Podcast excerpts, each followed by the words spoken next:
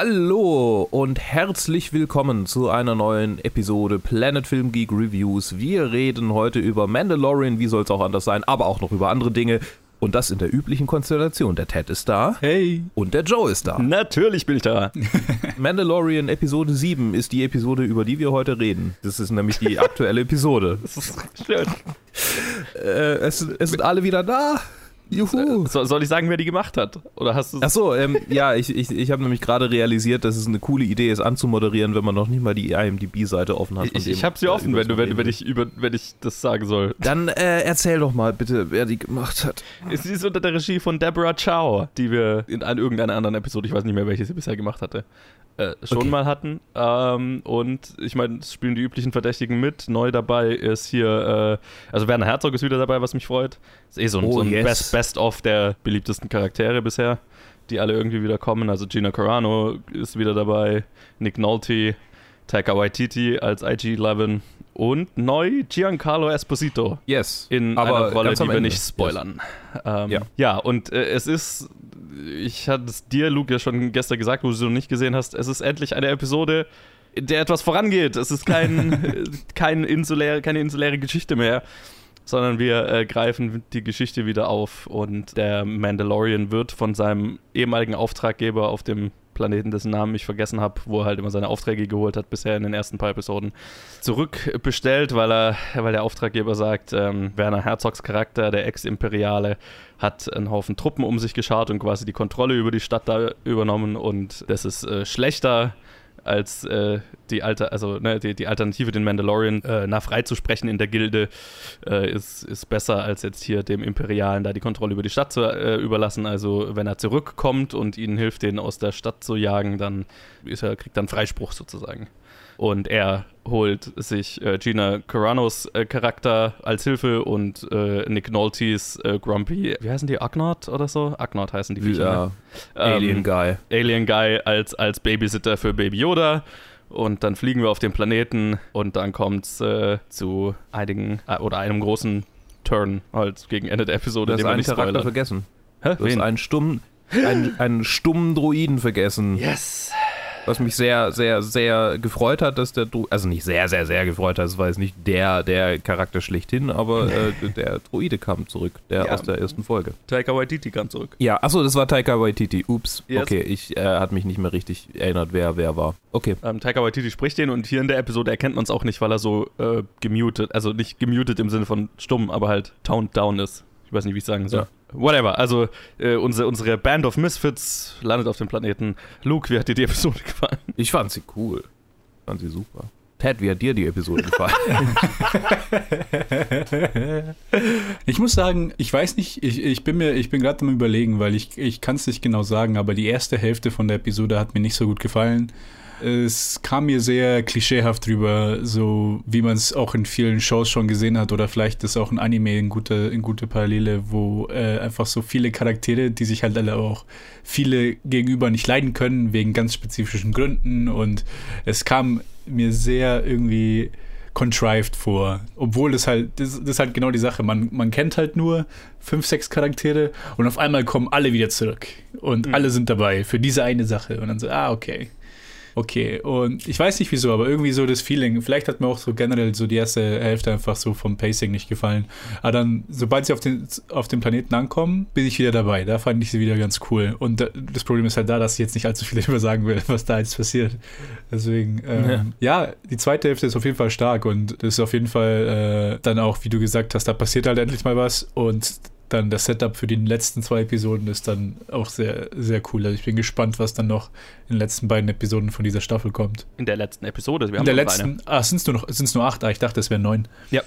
Ah, hm. Auf nice. IMDb stehen oben irgendwie neun, nee, zehn Episoden aus irgendwelchen Gründen. Ja, weil immer äh, wenn eine neue Staffel komisch. hinzugefügt wird, dann ist da automatisch eine Platzhalter-Episode schon drin und es sind ja schon oh, Staffel 2 und 3 angekündigt ja. und entsprechend. Ja. Ah, verstehe, verstehe. Ja. Ah, okay. Also nur noch eine Episode. Okay, dann kann ich mir gut vorstellen, was passiert in der nächsten. ja, ist auch die bestbewertete Episode der ganzen Serie. Ja. Die letzte? Äh, so. Nee, die jetzt. Ja. Nice. Was, die letzte? Die letzte, ja. Ah, 9,4 okay. und äh, 9,2 hat äh, Kapitel 7. Tatsache. Also Top-Tier Game of Thrones Episode, wenn man äh, das als Maßstab nehmen will. ja. ja, ich meine, äh, also, äh, mache ich doch gleich mal weiter. Also, ich fand die Episode super. Ist tatsächlich meine Favorite-Episode bisher äh, der ganzen Staffel. Da hätte ich mir fast dann danach gewünscht, dass die letzten drei Episoden, so, lange, so sehr ich auch die Seven Samurai-Episode mochte, so ein bisschen mehr durchgehende Story gehabt hätten. Ähm, außer dass man jetzt halt hier äh, zumindest Gina Caranos Charakter in der Seven Samurai Episode, die würde ich da fast ausklammern. Die letzten zwei Episoden waren da so ein bisschen, äh, okay so ein bisschen Filler-Zwischenkapitel gefühlt. Weil hier, also das Ende da, das Ende dieser Episode ist fantastisch. Also ähm, ich kann verstehen, dass der Aufbau so ein bisschen sich klischeehaft anfühlt. Der hat, das hat mich jetzt gar nicht mal so gestört. Was ich aber tatsächlich immer, und ich äh, kann es immer noch nicht so richtig in Worten fassen, aber das hatte ich letzte Episode schon mal gesagt, dass sich die Welt irgendwie ein bisschen klein anfühlt die ganze Zeit. Ja, und gefühlt immer nur von den Charakteren bewohnt ist, die, die, die wichtig sind, aber es macht, äh, ich, ich weiß gar nicht, ich ja, keine Ahnung. Es fühlt sich immer so ein bisschen, also wo die dann äh, auf dem Planeten landen und äh, mit Carl Weathers dann da hier auf, sich auf ihren Weg machen, das hat sich irgendwie alles ein bisschen komisch angefühlt. Ein bisschen klein und künstlich. Whatever. Mhm. Äh, Mini, Mini-Nitpick. Weil ab dem Moment, wo Werner Herzog wieder vorkam, war ich glücklich. Und ja, also auch das ganze Setup für das, wie es jetzt weitergeht, bin ich mega gespannt, weil halt so das, was ich bisher dann über äh, als Ankündigung für Staffel 2 und so gehört habe, klingt so, als würden sie die Welt mega aufreißen sozusagen. Und auch die Story mega, mega aufreißen, also viel größer machen, als sie sich bisher anfühlt. Und das finde ich spannend, weil ja über den Großteil dieser Staffel, also der durchgehende Story-Arc oder Story-Strang, ist ja noch nicht mal so wirklich ein Arc, ist ja, dass äh, wir hier Baby Yoda haben und alle sich immer fragen, was hat es mit diesem Viech auf sich und was will dieser Ex-Imperiale damit? Und es ist spannend. Ich, ich, ich bin gespannt zu sehen, wo das hingeht, weil ich finde, es ist noch überhaupt nicht abschätzbar. Also es ist total offen, wie groß ja, diese Geschichte werden kann. Ne? Bei Star Wars kann man sich ja alles ausdenken, deswegen gibt es auch kein ja. Source Material. Das heißt, die können einfach alle so kreativ sein, wie sie wollen, als so Past ja. Imperium. Ja, genau. Also ich kann mir halt total vorstellen, entweder sie bleiben halt, ist es eine kleine, in sich geschlossene Geschichte irgendwann, oder es die machen halt mega das Riesending draus und es äh, äh, teilt in die Serien und Filme und irgendwie bla. Also kann ich mir irgendwie beides vorstellen. Ich bin gespannt, wo es hingeht. Ja, und ich, ich äh, das, das Ende war halt Killer. Und ich mochte auch, äh, also Werner Herzogs Charakter mag ich allgemein, aber halt, äh, was er, er hat eine sehr schöne Line über das Imperium und warum er die, also ne, das, das Imperium als, als Ordnung für die Galaxie gut fand oder seine Sicht auf die Dinge. Ja, so halt so eine typische so I'm a fascist Speech. So. Ja, ja, genau, aber halt nicht so. Die Züge sind die, auf die, Zeit gelaufen, also da. Zu der Zeit. Ja, ja, genau. So, so, halt nicht, aber halt nicht so die, die Klischee irgendwie jetzt äh, wie Donald Gleasons Charakter in den, in den letzten drei Filmen so, der der, der, der ah, yeah. yeah, Hitler-Verschnitt, yeah, sondern halt so, okay, ich, ich glaube ihm, dass er das glaubt. So, ne? Und äh, das hat mir gut gefallen. Also ich fand die Episode super. Das erste Mal vielleicht, dass wir sowas wie eine Ideologie hinter dem Imperium haben. Richtig, weil bisher war das Imperium halt, waren immer so Klischee-Faschisten halt, ne? Okay, ja, sie haben halt Nazi-Uniformen an und ja. Ja, halt so Cosplay-Faschismus. Ja, genau, ist halt, ist, ist ja. klar sind, sind, sind, sind die Nazis und sie haben alle gleiche Uniformen und marschieren in Reihen, also können wir sie mhm. böse finden und nicht so schlimm finden, wenn wir sie abknallen. Und ich finde es immer spannend, wenn dann so ein bisschen Tiefe in diese Ideologie und in den Charakter kommt. Ja, es halt, es macht halt ein bisschen näher an, also quasi das, was er sagt, ist, das ist ja, da kann man direkte Parallelen zielen zu rechten, rechten Faschisten hier in der realen Welt. Das heißt, das ist halt so, wie es halt rationalisiert wird. Und dann ist es halt so eine, das macht es halt sehr real. Also wie du, genau wie du halt gemeint hast, sind halt keine irgendwie, keine äh, Comic-Charaktere mehr, die halt irgendwie vollkommen übertrieben sind, sondern es, das macht auch das um einiges gefährlicher, vor allem halt, wenn man das im Kontext von den ganzen, äh, vom Ende der Episode halt noch anschaut. Also ja. es ist sehr, es bringt es halt sehr auf den Boden. Ist dann der Mandalorianer Antifa? Naja, dafür ist, er nicht, dafür ist er ja nicht äh, ideologisch getrieben genug, würde ich mal sagen. Nee, es war ein Witz. Gina Caranos Charakter. Gina Carano, ja, wo sie sagt, ja, oh, ich ja. nicht wirklich, ich weiß nicht, ob ich dabei ja. sein will. Und dann sagt er, ja, das ist das Imperium. Sie ja. sagt, okay, ich bin dabei. Ja, ja, genau. Ja. Das, das ist ja. Die, ja. die müssen nur noch Steine klar. werfen und dann ist das Bild. Äh. Mir ist gerade eingefallen, äh, was, was mich am Pacing in der ersten Hälfte so gestört hat.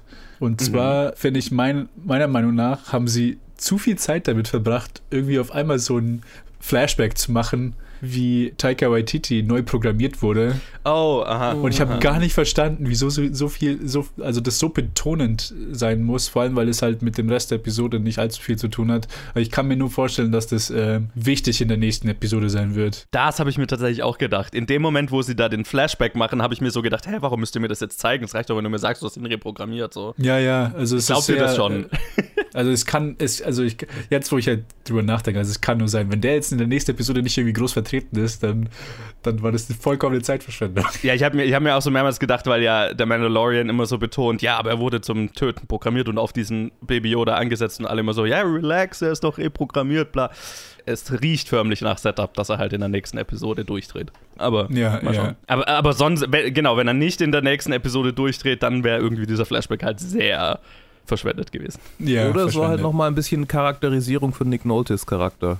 So. Ja, wir erfahren ja nicht so viel über ihn in dem Flashback. Naja, gut, er bringt, okay, Ja, er ist so, so ein bisschen ich mein- väterlich diesem Druiden gegenüber, ja. Ja, so dass wir da quasi so. Aber Aber ich meine, er, keine er, Ahnung. er wird, er wird, äh, er kriegt auf jeden Fall mehr über ihn, aber es ist dann mehr in den anderen Ja. Szenen, wo er halt über seine Vergangenheit redet. Wo halt Ja. eine Line fand ich sehr, sehr komisch. Vor allem, wenn man irgendwie sich die Timeline vorstellt, wie lang das Imperium ging. Weil das war ja nicht allzu lang zwischen Luke Baby und Luke Teenager, dass das Imperium irgendwie über die Galaxie geherrscht hat. Das waren vielleicht was 30 Jahre höchstens Mhm, mhm. oder vielleicht 20. Und dann hat, dann sagt der Nick Nolte, ja, ich war versklavt von Imperium für drei von euren menschlichen Lebenszeiten. Ich so, okay, ähm, Uh, interessant. wie geht, wie geht es? How is this possible? Vielleicht weiß er einfach nicht, wie lange Menschen leben. Oder er hat äh, Menschenlebensjahre in Agnod-Lebensjahre umgerechnet und dann. Vielleicht ist er ein Nee, Hund. aber das macht dann auch keinen Sinn. So, nein, ja. nee, keine Ahnung. Das ist, einfach, das ist so eine Line, die mir im Kopf hängen geblieben ist, weil ich dachte, hä, wie lang, Stimmt. wie lang ging das Imperium denn? Weil, aber das ist also sowieso alles ein, bi- ein bisschen schwammig. Und vor allem dieses Expanded Universe kenne ich mich ja nicht aus. Also ich weiß nicht, wie Ja, was vielleicht da war es ja das Sith- äh, das sind. Sith-Imperium, das uralte Imperium vor irgendwie 3000 Jahren. Oh shit. The First Empire. Ja, stimmt, die Line macht irgendwie keinen Sinn, aber das ist. Aber das wäre halt, es, es wundert mich gerade so, weil diese Line, also die The Mandalorian ist ja quasi von den Canon-Gurus schlechthin gemacht. Ne? Mhm. Also hier Dave Filoni und, und seine Story Group und so, die ja die Kontrolle über den gesamten Star Wars-Canon haben. Dass denen das durchrutscht, würde mich wundern. Deswegen, aber du hast recht, es klingt merkwürdig. Ja, ja, also das, das ist halt das, was mir einfach. Aber ich, ich weiß halt nicht. Also es, es, es sieht komisch aus. Es, es, es macht Sinn als die Line, also, weil es ist halt so ein bisschen Kontra gegen die, äh, gegen die Ex-Rebellen oder immer noch Rebellen und Ja, also emotional macht es Sinn, ja. ja, emotional macht es total Sinn, aber halt so im Ja. Kontext von, von dem Ding. Und es ist halt ungefähr der größte Nitpick, den ich bis jetzt hatte in all den Episoden, über die wir geredet haben. Aber Ja, ja, ja. das ist einfach nur irgendwas, was mir ins, halt, äh, ins, äh, ins Auge gestochen ist. Was mir gerade so noch eingefallen ist, haben wir eigentlich jemals drüber über, über die Produktion von The Mandalorian geredet? So Behind-the-Scenes-Shit? Nee. Nee, Weil- ich glaube nicht. Wisst ihr, wie ein großer Teil dieser Serie produziert ist? So vom Set? Habt ihr da schon mal was drüber gelesen? Er, erzähl mir mehr. Okay, Mehr. es wurde nämlich eine, also die, die Technologie wurde jetzt nicht speziell für The Mandalorian entwickelt, aber Mandalorian ist das erste Filmprojekt, was damit arbeitet. Und zwar ist, diese Serie ist fast komplett in einem Studio gedreht. Ah. Mit einer neuen, neuen Art von Studio-Background, der digital ist, also äh, das ist quasi so eine äh, 360-Grad-Bühne und das ist ein, ein riesiger LED-Bildschirm quasi, die 360 Grad. Und äh, darauf ist live gerendert ein, ein fotorealistischer Background, vor dem die Schauspieler spielen können. Und da ist dann halt so ein bisschen Set gebaut davor, aber äh, die, die ganze Umgebung und der Planet und so weiter ist ein Live-Render. Und da sind überall Sensoren und Kameras auf, auf der Bühne und die sind wenn ich das richtig verstanden habe, mit der Kamera, die die Szene filmt, verbunden, sodass, wenn sich die Kamera bewegt, sich der Hintergrund perspektivisch mitbewegt, sodass du quasi ja einen perspektivisch perfekt live gerenderten Hintergrund die ganze Zeit hast. Holy shit. Ja. Alter. Das heißt, wenn ihr so eine Szene, wenn wir so eine Szene sehen, keine Ahnung, in der ersten Episode habe ich mir das total gedacht, ne, wo er auf diesem Eisplanet ganz am Anfang ist. Und der läuft da äh, einfach über diese, über diese, diesen einen Weg und du siehst halt im Hintergrund die ganze Zeit, äh, also diese, diese riesige Landschaft, das ist halt, der läuft halt in einem Studio über eine Bühne und das ist halt alles live gerendert im Hintergrund. Mhm. Also die waren eigentlich quasi nie on Location irgendwo. Also dann wahrscheinlich vereinzelt, wenn sie irgendwie diese Stadt werden sie schon irgendwo gebaut haben, aber der Großteil davon ist halt einfach eine Bühne mit einem digital live gerenderten Hintergrund. Cooler Scheiß. Und es muss wohl total, total abgefuckt sein, wenn du da irgendwie als Schauspieler stehst, weil sich ja dann dein, die Umgebung um dich rum die ganze Zeit verändert, aber halt nicht perspektivisch zu dir sondern ja zur, ja, Kamera. zur Kamera. Das ja, heißt, ja. Da, da, darfst du halt einfach nicht drauf achten, so, sonst, sonst wird dir halt schlecht so. Okay, dann ist es vielleicht nicht die Revolution schlechthin. Äh. Also ich meine, äh, keine Ahnung, ich, ich habe jetzt kein Interview mit, mit den Schauspielern hier dazu gelesen, aber ich habe so ein paar Tests halt von dieser Technologie gesehen. Und ähm, ja, ist schon, ist schon abgefahren. Aber mhm. ich, ich weiß nicht, ich denke mir halt die ganze Zeit, gerade wo ich äh, vorhin gesagt habe, so wo die dann mit Carl Weathers da über den Planeten laufen und sich alles so ein bisschen künstlich angefühlt hat, habe ich mir die ganze Zeit gedacht, liegt es das dran, dass die in einem Studio sind und nicht in einer echten Umgebung? Liegt es, kann es, kann es daran liegen? Ich weiß es nicht. Hm. Wie auch ja, immer. ist interessant. Mich würde interessieren, äh, jetzt, wenn irgendwie nach Mandalorian mehr Schauspieler das machen, oder zumindest jetzt die Schauspieler da, ob sie sagen können, ob das für sie einfacher oder schwieriger ist als einfach ein Greenscreen, wo sie sich quasi alles vorstellen müssen. Mhm. Aber einfach diese Power, die dahinter stecken muss, um das alles live zu rendern, Alter, das ist, das kann, ja, ich, das wird ich, wahrscheinlich ich, nur, das werden nur Star Wars Disney Produktionen bis jetzt für die nächste Zeit machen. Wer kann sich das bitte leisten? Ey? Ja, ja, also es ist auch Zeug und so. Die, die Stage heißt auch The Mandalorian Stage. Ich weiß jetzt nicht, ob die bei Disney selber steht oder ich glaube, sie steht bei IL, ILM, aber hat den Crazy. Namen The Mandalorian Stage bisher. Ich kann euch mal ein Video schicken von ILM, das ich gerade gefunden habe, äh, wo, mhm. wo, wo, man sieht, das schon. Ich sehe auch gerade sogar sogar der Himmel ist da ist da mit ist ein Bildschirm. Also ist nicht nur 360 Grad. Äh, äh, äh, also einmal außen. Also alles bis, auf, bis der Boden. Halt alles auf, bis auf den Boden, genau. Ja. ja, kann man sich mal, kann man sich mal anschauen. Ist äh, faszinierend. Ich bin, ich bin mir nicht ganz sicher, was ich davon halten soll, so, so jetzt äh, rein mhm. als jemand, der Ich meine, ähm, wenn man, wenn man, wenn man Zukunftspessimist wäre, könnte man ja sagen, oh, das ist die nächste Stufe der Akkumulation der ganzen Finanzkraft im, im Film, in der Film- und Medienbranche und was dann quasi dabei rauskommt. So von mhm. wegen, okay, äh, jetzt kommt die nächste große Technik, die halt so krass ist, dass die irgendwie nur die einsetzen können, die wahnsinnig viel Kohle haben. Mhm, mh, ja. ähm, könnte, man, könnte man da prognostizieren, aber es hört sich für mich eher nach so wieder so einer Avatar-Hobbit-Sache an. So, okay, das ist das Next das nächste große Ding und hinterher stellt sich raus, okay, wir haben es für diesen Film gemacht und das war's. Nee, Avatar, Avatar war nochmal anders, aber, aber ich meine, komm, 3D-Filme guckt doch auch keiner mehr. Ja, ja, klar, aber ich meine, was Avatar hat ja so Motion, äh, Motion und äh, Performance Capture wahnsinnig vorangetrieben. Das ja, aber, aber so ja klar, aber ich meine, andere Teile, andere Teile davon sind, ich meine, ich, ich habe es jetzt bezogen auf die Sachen, die sich dann hinterher als Fad herausgestellt haben und für mich hört sich das mehr nach einem Fad an als nach Motion Capture. Ja, für mich tatsächlich nicht. Also ich also vor allem die Reaktion aus der Filmindustrie, die ich so mitbekommen habe, weil alle so gesagt haben, oh mein Gott, weil was das natürlich mit sich bringt, ist ein komplett, eine komplett kontrollierte Umgebung. Das heißt, du kannst quasi in Anführungszeichen on Location drehen, ohne dass du dir Gedanken übers Wetter machen musst. Du kannst die ganze Zeit das Licht kontrollieren, also du kannst so lange in einer Lichtstimmung drehen, wie du willst, bist nicht von quasi vom Sonnenstand abhängig. Es, ist, es bringt halt quasi den Look von einer, von einer Location minus alle Probleme, die eine Location mit sich bringt. Und das wird halt sehr lang wahrscheinlich nur mega die teuren Blockbuster-Produktionen nutzen können, aber ähm, ich verstehe den Nutzen extrem. Und, und mhm. also es ist mega reizvoll es ist halt, ich, ich bin halt immer noch so jemand, der so, ah, aber die Magie vom Filme machen ist ja auch irgendwie, wenn was real ist und wenn du an einem realen Ort bist. Und deswegen denke ich mir, aber vielleicht bilde ich mir das bei Mandalorian auch ein, weil ich diesen Background habe, dass ich dann schon versuche zu sehen, fühlt sich das echt an oder nicht. Und dann denke ich, es fühlt sich fake an und ach, was weiß ich. Mhm. So, ne? Ich meine, also da könnte man dann sagen, okay, das Ding ist halt neu und die haben sich noch nicht dran gewöhnt. Ja. Ja, ja. Ah, das wird auf jeden Fall eine Blockbuster-Sache bleiben. Also, das wird jetzt irgendwie ja. nicht, das wird ja. kein Terence Malick-Film rauskommen, der so gedreht wurde. Gut, ja. ich glaube, auch der würde, hätte, also, finde das wahrscheinlich nein, auch total äh, äh, kacke, so von, vom, vom Konzept her, so. Aber, naja. So ein Werner Herzog-Film, bei dem er nicht versehentlich mal Eingeborene äh, äh für sich arbeiten lässt. Ja, ich meine, klar, wenn es so eine Blockbuster-Sache bleibt, ist ja auch mein, mein, mein Pessimismus irgendwie hinfällig, weil dann bleibt sowieso nur bei den Big Playern, die, mhm. die, die Kohle haben, sowas zu machen. Was ja im Prinzip einfach nur Disney ist. Ja. Krass, ich, ich sehe gerade in die, ich, ich äh, lasse gerade so ein bisschen dieses Video nebenher laufen. Ich sehe gerade sogar dieser Hangar auf, auf Tatooine in, in dieser Episode, die wir, also in, in, in der Episode, die wir nicht so gut fanden. Selbst der ist digital. Mhm. Da steht halt nur dieses Schiff real drin und das ganze Set außenrum ist digital. Oh mein Gott. Mhm. Ja, ist schon interessant. Ja. Gut. Ähm, so, so, viel jetzt zum, äh, zur Technik. Zur, zur, zur, Technik. Jetzt, jetzt konnte ich das mal los, aber ich denke mir nach jeder Aufnahme, hä, haben wir, da haben wir noch nie drüber geredet. Eigentlich ist es interessant. Jetzt habe ich es gesagt, jetzt muss ich nicht, drüber nachdenken, nicht mehr drüber nachdenken. Hui. Okay. Nice. Cool. Dann freuen wir uns alle auf die letzte Episode, oder? Yay. Ich yeah. freue mich tatsächlich sehr. Ist es ja, Friday so, yet? ich bin so halb, halb. Ich, so, ich freue mich, aber damit kommt auch die Realisation, dass man, okay, jetzt müssen wir auf die zweite Staffel warten.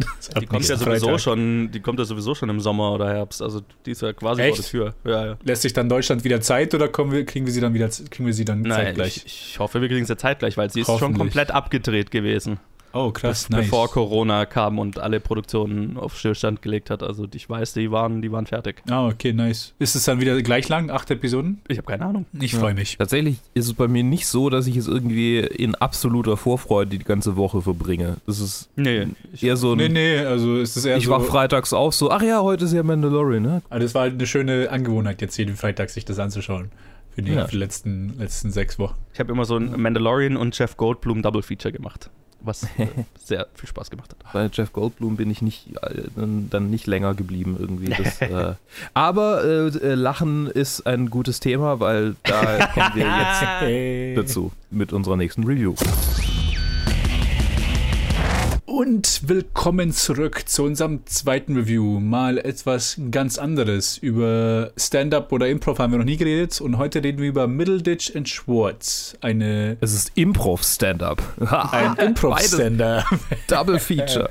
Double Whammy. Completely okay. Improv Standard. Gleich drei Episoden auf einmal, die sie rausgebracht haben auf Netflix. Und als ich das gesehen habe, dass es rauskam, musste ich, musste ich wieder sofort anschauen. Und dann habe ich gemerkt, dass Luke das auch gesehen hat und der Joe hat sogar auch noch die erste Episode gesehen. Whee! Middleton und Schwartz, das sind beide sehr, sehr bekannte Komiker, die halt sehr in vielen Sitcoms mit dabei sind. Äh, den Middleditch, den kennt man aus Silicon Valley bei HBO. Da war er der Main Guy, was mhm. eine sehr gute Show ist. Und Schwartz, weiß ich gar nicht, ob er eine Show mal irgendwie Lead Actor war, aber den kennt man halt aus allen möglichen äh, Serien. Parks and Recreations war er dabei. Überall hat er so ein bisschen kleine Rollen, aber das sind zwei auch sehr ikonische Leute die halt auch bei SNL dabei waren. Man kennt ihn tatsächlich, also wahrscheinlich die größte, also man, man kennt ihn aus, aus äh, Parks and Rec, aber genau. äh, die größte Rolle bisher, die er hatte, war tatsächlich äh, im aktuellen Sonic-Film, war die Stimme von Sonic. Ah, ja, Ach, den habe ich gesehen. Okay. den habe ich nicht gesehen. Und er, er geistert in, in letzter Zeit so ein bisschen durch, die Inter durch meine Internet-Bubble irgendwie und, und ist bei allen möglichen Shows plötzlich dabei. Also für, für ein, zwei Folgen. Ah, nice. Na, das Sonic habe ich nicht gesehen, deswegen hatte ich das ja. jetzt nicht im Kopf. Aber es scheint, das ist schon eine Sache, die sie länger machen, so als Improv-Duo. Und dieses Mal hat einfach Netflix dann gefragt, ob sie mal ein paar Shows filmen können. Mhm. Und das wurde dann auch gemacht.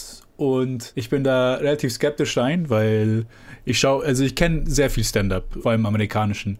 Und das, was Netflix so in den letzten zwei Jahren rausgebracht hat, war zum größten Teil mediocre oder sogar Shit mit so ein paar Perlen in between. Und dann war ich halt hier erstmal skeptisch, erstmal, weil es halt komplett improvisierter Stand-up ist. Und zweitens, weil halt Netflix jetzt nicht, nicht allzu große Qualität rausgebracht hat in den letzten Jahr, paar Jahren. Aber halt Middleditch und Schwartz kannte ich beide schon davon davor und habe ich beide auch sehr gemocht. Deswegen war ich dann sehr optimistisch. Und war auch dann vollkommen überzeugt, als ich dann am Ende das gesehen habe. Allein schon am Anfang. Also ich, ich habe die ersten fünf Minuten gesehen und ich war schon vollkommen dabei. Und ich wusste, ich werde ganz ganzen Rest sofort anschauen. Ja, bei mir war es genauso. Ähm, ich habe tatsächlich, also es wurde schon lang aufgehypt. Ähm, er hat ja auch durch seine, also Ben Schwartz hat auch durch seine Tour, durch diese Kanäle, die, denen ich folge, ähm, natürlich auch immer wieder Middleditch und Schwartz geplagt und gesagt, so, es kommt bald raus, guckt es euch an. Das hat er, ich folge ihm auf Twitter, ich folge auch Thomas Middleditch auf Twitter. Da haben alle haben, haben ständig irgendwie getweetet, ja, und bald kommt Middleditch Schwarz raus, äh, freut euch. Also ich hab, war hart gehypt eigentlich dafür und hab's dann direkt auch angeguckt, als es rauskam. Zumindest die erste Folge und dann äh, musste ich aber arbeiten. Dann habe ich tatsächlich während der Arbeit so hin und wieder mal so zehn Minuten kurz so reinge, so, weil ich Homeoffice hatte, dachte ich so, komm, machst du mal kurz zehn Minuten Pause und guckst ein bisschen Middleditch Schwarz. Und das wurde dann ganz schnell zum Ende Ende meines Homeoffice-Arbeitstages. also, komm, äh, egal. Und es ist großartig, es ist richtig, richtig gut. Ich hatte von Anfang an hohe Erwartungen und die wurden fast vollständig erfüllt, weil ich viel Erfahrung mit Impro habe. Also jetzt, ich habe noch nie selber eine Impro-Show gemacht, aber ich habe mir schon viele Impro-Shows angeguckt. Auch Longform-Impro, also wirklich so, wenn, wenn, wenn so eine ganz lange Geschichte erzählt wird mit Improvisierten und so, das gibt's, das habe ich auch schon gesehen. Ich habe auch schon bei Übungen mitgemacht, die in die Richtung gehen, wo man das übt. Und ich kann nur appreciaten, wie absolut mühelos die zwei das machen. Und selbst Momente, in denen Charakter gebreakt werden, in denen, in denen plötzlich Meta drüber gesprochen wird, ähm, was, was eigentlich gerade passiert, passt es irgendwie super rein, weil sie es sofort wieder auffangen in dem Moment, wo du merkst, so, okay, äh, äh, eigentlich fängt es gerade an, so total zu derailen und dann fangen sie es wieder auf. Und ich habe größten Respekt davor, dass man überhaupt eine Stunde hinkriegt, äh, jeweils, ähm, so Longform-Impro zu machen und es ist total verrückt. Und es ist total verrückt, dass es, dass es auf Video funktioniert. Das ist das, wovor ich glaube ich am meisten Angst hatte, weil ich, ich meine, sowas funktioniert super, wenn du im Publikum, im Live-Publikum sitzt und quasi das Gefühl hast, selbst wenn du nichts sagst, das Gefühl hast, du machst gerade irgendwie mit, so du bist Teil dieser, dieser, dieser Entstehung, dieser Geschichte. Und beim ersten Mal angucken hatte ich dieses Gefühl auch. So, obwohl ich nicht mit im Raum bin, hatte ich das Gefühl, so, ja, ich bin, bin Teil davon. Und ähm, gestern habe ich es tatsächlich das zweite Mal angeguckt, zumindest äh, zweieinhalb, also die ersten zwei Folgen habe ich angeguckt und dann ein Teil von der letzten und dann war es irgendwie drei Uhr und dann dachte ich, ja, vielleicht sollte ich mal ins Bett gehen. Ähm, und da hatte ich das Gefühl dann natürlich nicht mehr so, beim zweiten Mal angucken ist es natürlich, das ist natürlich ganz anders, weil es nicht mehr so überraschend ist, äh, aber es war trotzdem einfach die, die, die Chemie zwischen den beiden, die Chemie zum Publikum, die schnellen Quips, es ist einfach meisterhaft. Und deshalb wollte ich drüber reden. Also ich habe vorgeschlagen, dass wir drüber reden reden, weil ich das Gefühl habe, gerade in, in, in Deutschland äh, gibt es nicht so wahnsinnig viele Leute, die sich das angucken werden, was wiederum dazu führt, dass es in vielen Algorithmen unten stehen wird, was wiederum dazu führt, dass Leute, die vielleicht sogar potenziell daran Interesse hätten, äh, das eher nicht angezeigt bekommen, weil ich obwohl ich viel Stand-up auf, auf Netflix gucke, habe es nicht angezeigt bekommen. Und äh, das war quasi so, ist so meine Idee, dass wir zumindest in unserer Zuhörerschaft ein wenig Popularität, äh, zu ein wenig Popularität verhelfen. den Algorithmus steuern. Ja, genau. steuern unsere ja. Zahlen. uh, ja, Big Data, Big Data. Uh, Joe, wie, wie ähm, Wie hat dir denn die erste Episode gefallen? Du hast eine gesehen. Ne? Ich habe eine gestern Abend noch gesehen. Parking Lot Wedding hast du gesehen. Ja, ja, genau, Parking Lot Wedding. Super. Ich bin ja jemand, ich, ich würde mir sowas wahnsinnig ungern live anschauen, mhm. weil ich viel zu viel Angst die ganze Zeit hätte für die Leute auf der Bühne, dass irgendwas schief geht und dass ich dann den Fremdscham miterleben muss, wie auf der Bühne was schief geht. Also ich deswegen, ich kann ganz schwer Theater anschauen oder, oder Musicals oder irgendwas, was halt so Live-Performance ist, weil ich die ganze Zeit das Gefühl habe, oh mein Gott, ich habe Angst für die Leute da auf der Bühne, dass irgendwas schief geht. Und ähm, gerade Improv ist ja, also das ist ja die ultimative Version davon bei daher, also da muss ja wirklich alles auf der Bühne passieren. Deswegen mag ich auch Film, deswegen arbeite ich gerne im Film, weil da ist alles, bevor man es den Leuten präsentiert, hast du die maximale Kontrolle drüber und du weißt, was die Leute sehen werden. So. Lustig fand ich, dass ich es dann, also ne, und, und, wenn ich es mir jetzt hier auf Netflix anschauen kann, dann kann ich das total appreciaten, weil dann weiß ich, okay, das ist aufgenommen. Offensichtlich war es gut genug, dass es auf Netflix gelandet ist. Also habe ich, ist dieser Faktor einfach weg und dann konnte ich das tatsächlich genießen und ich fand es sehr lustig und kann es zumindest die erste Episode bisher sehr empfehlen. Ja. und wahnsinnig beeindruckend. Also ich ziehe meinen Hut vor den beiden, weil das ist, das ist schon sehr krass, was die da machen. Schön, dass wir alle dieses, diesen, diese Phrase verwenden und keiner von uns trägt Hüte. Nee, ich trage keinen Hut, Joe trägt. Ich weiß nicht, ob Ted Hüte. Egal. ähm, ich wollte jetzt, keine, wollte jetzt keine Tangente aufmachen. Ich finde es so witzig, dass man, dass man den Spruch verwendet und keinen Hut trägt. Nee, äh, ich kann das total verstehen.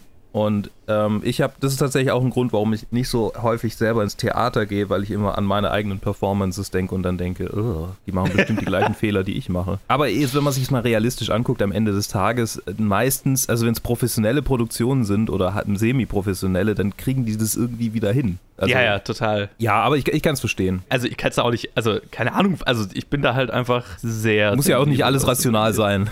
Nee, nee, nee, nee also es ist. Es macht schon sehr Sinn, also vor allem, wenn, aber das ist halt der, dieser große Unterschied, wenn du jetzt, ich habe bis jetzt nur eine, also nicht eine Stand-up, eine, eine Improv-Show mal in dem Münchner äh, Club angeschaut, die mir auch sehr gefallen hat, dann da, das war vor ein paar Jahren, als ich dann einfach mal random mit jemandem da reingegangen bin. Aber hier hatte ich halt diese Angst gar nicht, weil wenn man halt drin ist, also wenn man irgendwie in der amerikanischen Komikerszene ein bisschen, äh, ein bisschen Ahnung hat, ein bisschen wer, wer was macht und wer alles ist, dann kennt man irgendwie so Middleditch und Schwartz, vor allem halt schon die beiden mit, mhm. mit der Erfahrung, die sie haben, das sind halt, das sind halt Leute, die so alleine 10 plus Jahre an äh, Komik-Erfahrung mit sich bringen. Und dann ja. selbst wenn halt irgendwann wie es auch oft vorgekommen ist jetzt in den Episoden, wo halt irgendwie die haben die Namen vertauscht oder können sich an irgendwas nicht erinnern oder sonst irgendwas, mhm. dann, dann, können halt diese 10 plus Jahre sie immer noch damit rausholen, damit sie immer noch das auf eine lustige Weise überbrücken können im Vergleich ja. zu Leuten, die das halt vielleicht erst anfangen und dann, wenn irgendwie ein Derail kommt, ist das auf einmal so ein Stillstand und die wissen gar nicht mehr, was sie sagen sollen, sondern nicht mal überbrückt, es wird, es wird integriert. Das, mhm. integriert, das genau. Die haben das halt, die haben das halt schon tausendmal gemacht auf der Bühne, so Stand-up, amerikanischer Stand-up. Die Leute treten auf dreimal die Nacht, wenn sie wirklich so Stand-up machen wollen. Und dann ja. touren sie durch, die ganze, durch das ganze Land und machen das irgendwie so tausendmal im Jahr. Und dann irgendwann ist es halt in deinem Blut. Und dann ist halt ja. so Improv auch keine große, obwohl halt, obwohl Stand-up halt eine auch sehr eintrainierte Show ist, normalerweise. Du hast deine Bits, du hast deine, deine Setups und eigentlich das Einzige, was du perfektionierst, ist halt wirklich so bis aufs, bis aufs letzte Wort, wie du halt irgendwas sagen willst, wenn du halt wirklich ein Komiker bist, der schon seit Ewigkeiten das macht und der auch ganz oben steht. Das sind halt Leute, die das halt perfektionieren bis zum geht nicht mehr, bis halt dann, bis sie halt eine Show machen, ein Special, das halt aufgenommen wird.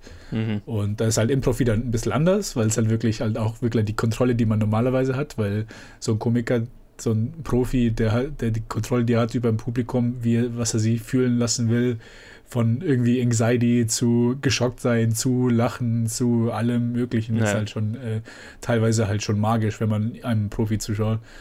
Und das halt hier dann auch wieder ein bisschen weg. Aber dann ist halt wieder die Sache. Dann kickt halt die, die Erfahrung ein und dann können sie einfach so irgendwie, wie, wie halt Luke gesagt hat, ist halt, es kommt komplett mühelos vor. Es kommt einem so vor. Also man merkt überhaupt irgendwie keine Anstrengung. Die Leute sind vollkommen locker und machen einfach, der, man hat irgendwie das Gefühl, sie haben beide irgendwie fast mehr Spaß als die, als das Publikum. ja, das ist cool. Es ist großartig, guckt es euch an. Ich will es nicht zu, zu sehr in die Länge ziehen. Es, ich könnte jetzt noch irgendwie tausend verschiedene Videos pluggen, wo ich denke, oh, Ben Schwartz ist hier großartig und in dem Podcast war Middleditch mal drin und gut, hört euch das an. Und, ja.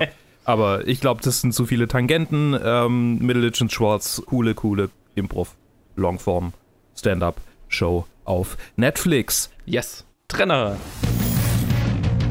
Jo, und äh, da bin jetzt ich alleine zwischendurch um relativ kurz über einen weiteren Netflix-Film äh, zu quatschen, den ich gesehen habe, nämlich Das Schweigen des Sumpfes oder äh, El Silencio del Pantano, Pantano, keine Ahnung, im, im spanischen Original, ein weiterer spanischer Film, von denen hatte ich jetzt irgendwie in letzter Zeit viele.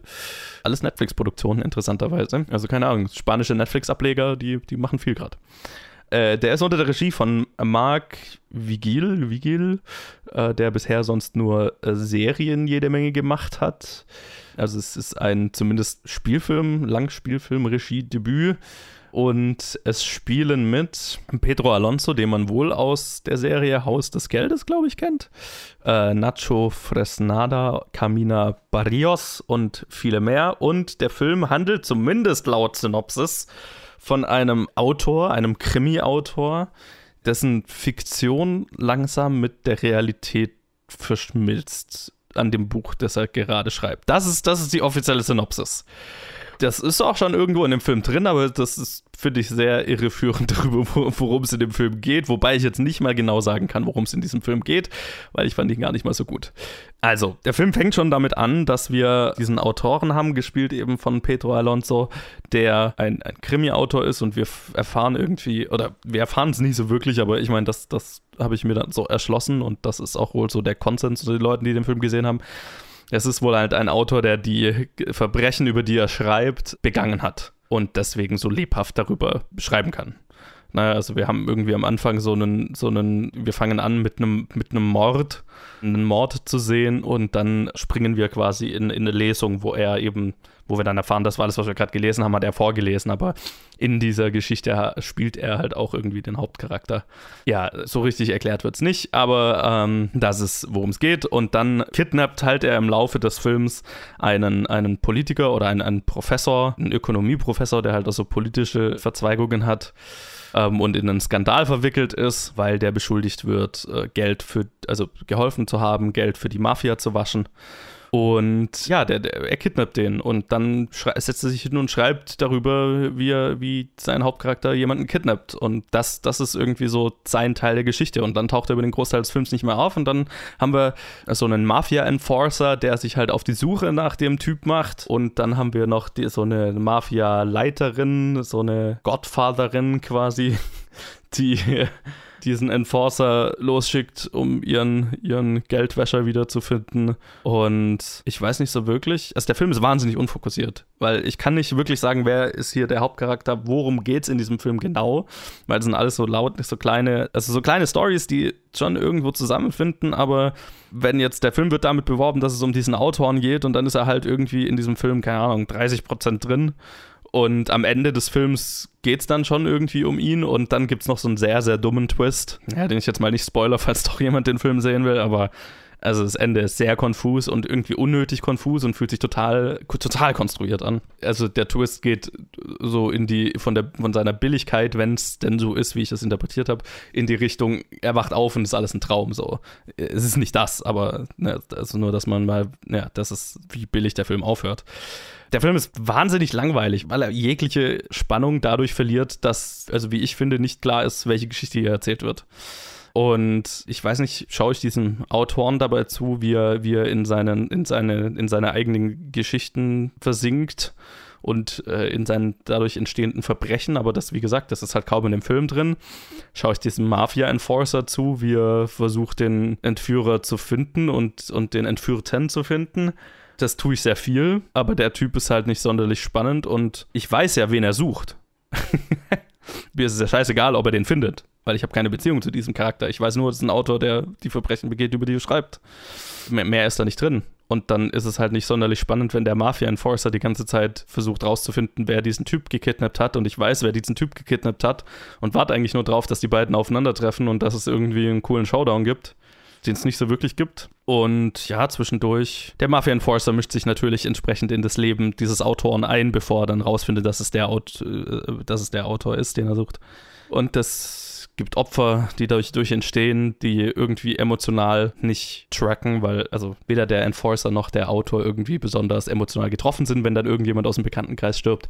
Also es ist alles sehr verwirrend vom Ton, sehr verwirrend von der Geschichte, sehr unklar erzählt, wenig spannend, lässt sich unglaublich viel Zeit und man hat das Gefühl, der Film glaubt, er, er, hätte jetzt irgendwie da was wahnsinnig äh, äh, bedeutungsschwangeres und spannendes zu erzählen in der Art und Weise, wie er das erzählt, aber es ist halt weder bedeutungsschwanger noch spannend und am Ende habe ich mich gefragt, warum ich das Ganze gesehen habe, was ich gerade gesehen habe. Deswegen schaut euch den Film nicht an.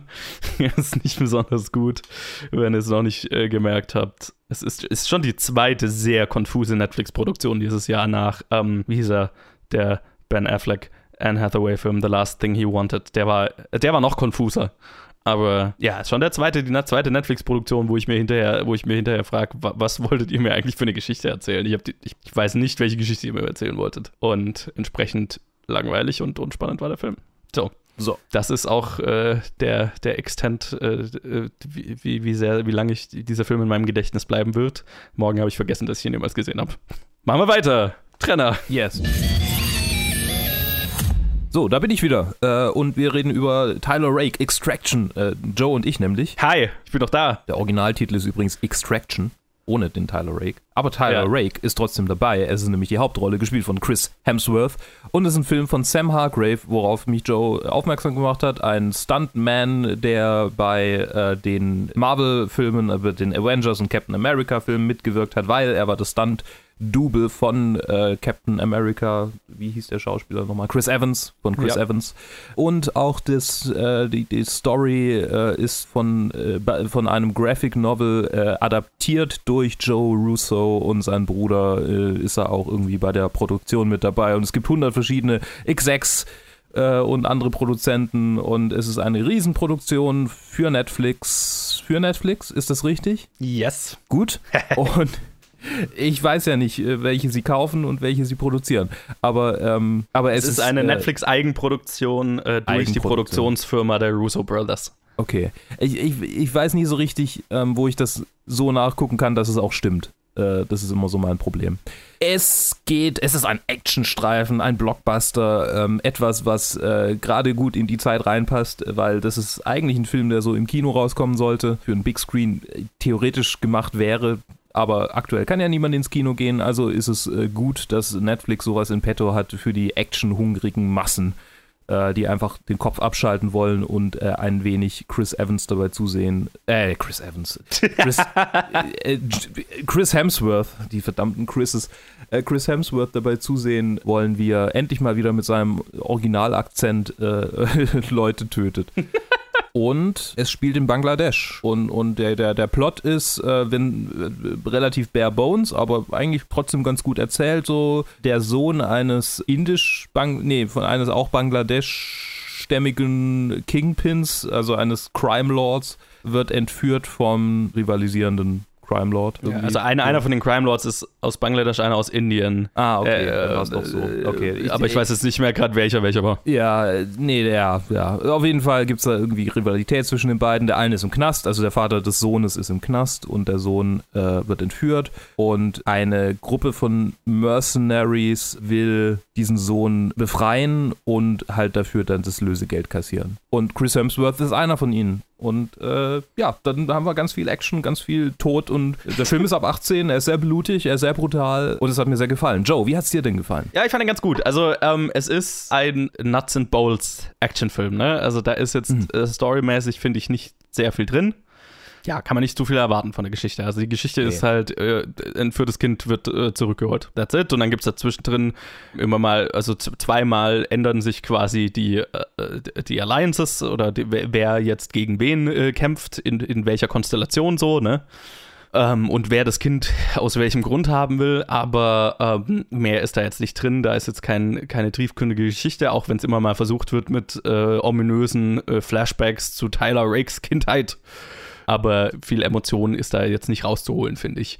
Aber äh, was du ja schon gesagt hast, äh, der Regisseur war vorheriger Stuntman und Stunt-Performer und ich habe das Gefühl, das ist, wird so langsam ein eigenes Genre.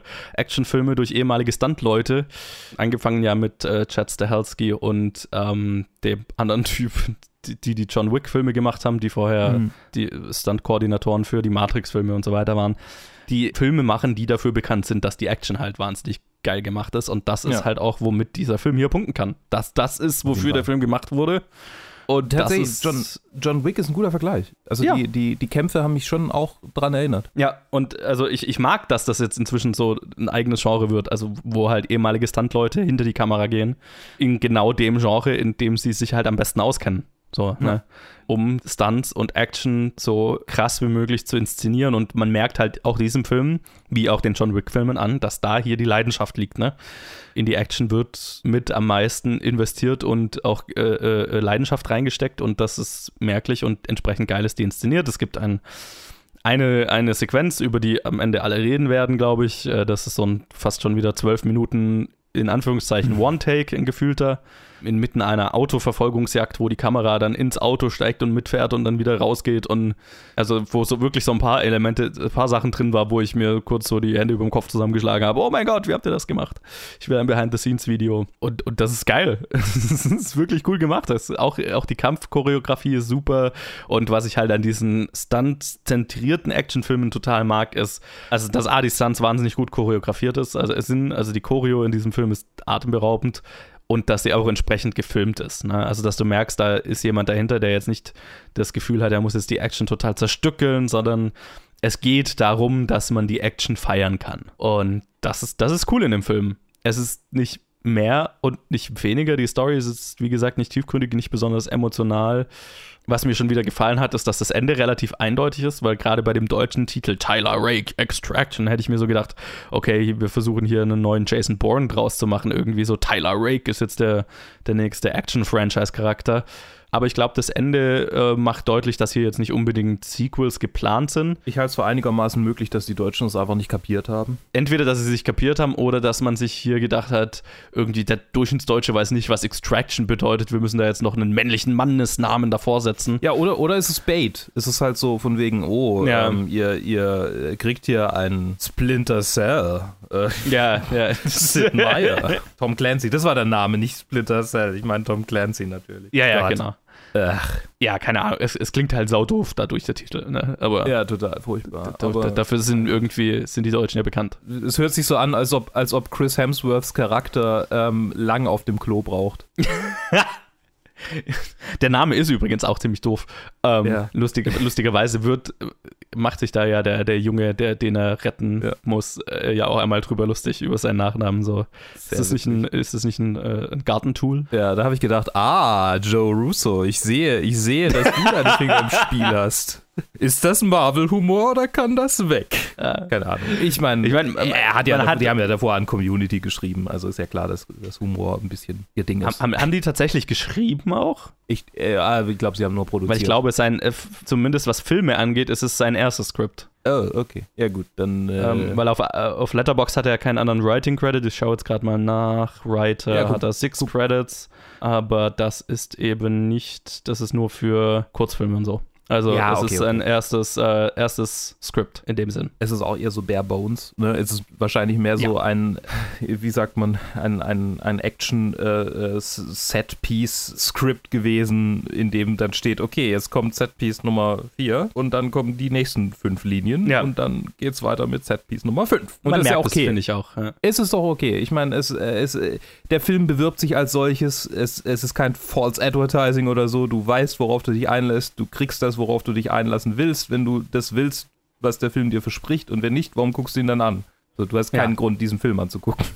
und wenn du ihn unter diesen Gesichtspunkten anguckst, das ist ein Actionstreifen, der dich unterhalten will und coole Action bietet äh, und geile Stunts, dann bist du, glaube ich, komplett zufrieden. Also nicht komplett, aber halt, es, es ist ein es ist nicht John Wick. Es, weil John Wick das dann halt irgendwie doch schafft, dich emotional noch einzufangen. Und der ist halt mehr so, ja. Ja, John Wick hat halt noch so, hat, hat, hat noch das dabei, dass man das Gefühl hat, John Wick weiß die ganze Zeit, was, was er ist. Mhm. Der Film weiß, was er ist und geht da mit dem Augenzwinkern auch damit um. Ja. Und das ist, das macht der hier jetzt nicht. Der ist bierernst so. Also bis auf so Mini-Momente mal zwischendurch. Aber dadurch ist das natürlich jetzt hier nicht die Party, die John Wick ist. Ja. Und würde ich auch nicht auf dasselbe Level, also von der Action auf demselben Level, aber halt nicht äh, von, vom Rest. Ja. Deswegen, also so gut wie die John Wick-Film ist das hier nicht. Ähm, auch wenn Chris Hemsworth in der Rolle fand ich sehr gut war. Also er, ja. er gibt dem schon alles. Ja, es gab so ein paar äh, Momente, die den Hauch einer Emotion äh, Emotionalität hatten. Total. Ne? Und also er, er, er, ist gut in der Rolle für das, was die Rolle bietet. Und der Film ist gut für das, was er sein will. Nicht großartig, aber auch nicht kacke. Also ein, ein solider Actionstreifen äh, für zwischendurch ähm, und also für die Action. Ne? Ja. Also da, das muss man wollen, wenn man sich diesen Film gibt, weil für alles andere brauchst du den halt nicht anschauen. Es ist auch super einzelcharakterzentrierte Action, ähnlich wie John Wick, wo wir so ja. äh, quasi diesen Hauptcharakter dabei verfolgen, wie er halt von einem Encounter in den nächsten geht und immer immer mehr beschädigt wird und, und äh, immer mehr ja. blutende Wunden hat und, und, äh, immer mehr zum Wrack wird. Und es ist ja. schon einfach auch ein cooles Gefühl, so ja. zu merken, das ist halt auch ein Mensch, obwohl er so krass äh, drauf ist. Aber genau, über einen Großteil des Films hat er auch einen Gegenspieler. So Horden von Gegenspielern natürlich, die er umlegt, aber halt auch einen Terminator seiner Art sozusagen. Der ist sehr cool. Und der, den fand ich auch cool. Also kann man sich geben, den Film. Auf jeden Fall. Das wäre mein das, Fazit. Das dem schließe ich mich an. Also ich habe keine große andere Meinung als der, ja, das ist so. Meine, meine, meine Sicht der Dinge. Okay, Cool, dann äh, war es das mit den Reviews diese Woche. Haben ja doch einiges zusammenbekommen wieder. Mhm. Es ist mhm. immer so kurzfristig, dass wir sagen so, also dass du sagst, äh, yo, ähm, die Filme kommen alle, wer macht mit? Und dann raff ich mich so langsam auf und irgendwie schaffen wir es trotzdem immer, doch ganz viel irgendwie hier reinzubringen. Das ist schön. Ja. Ich sag danke fürs äh, Zuhören, liebe Freunde.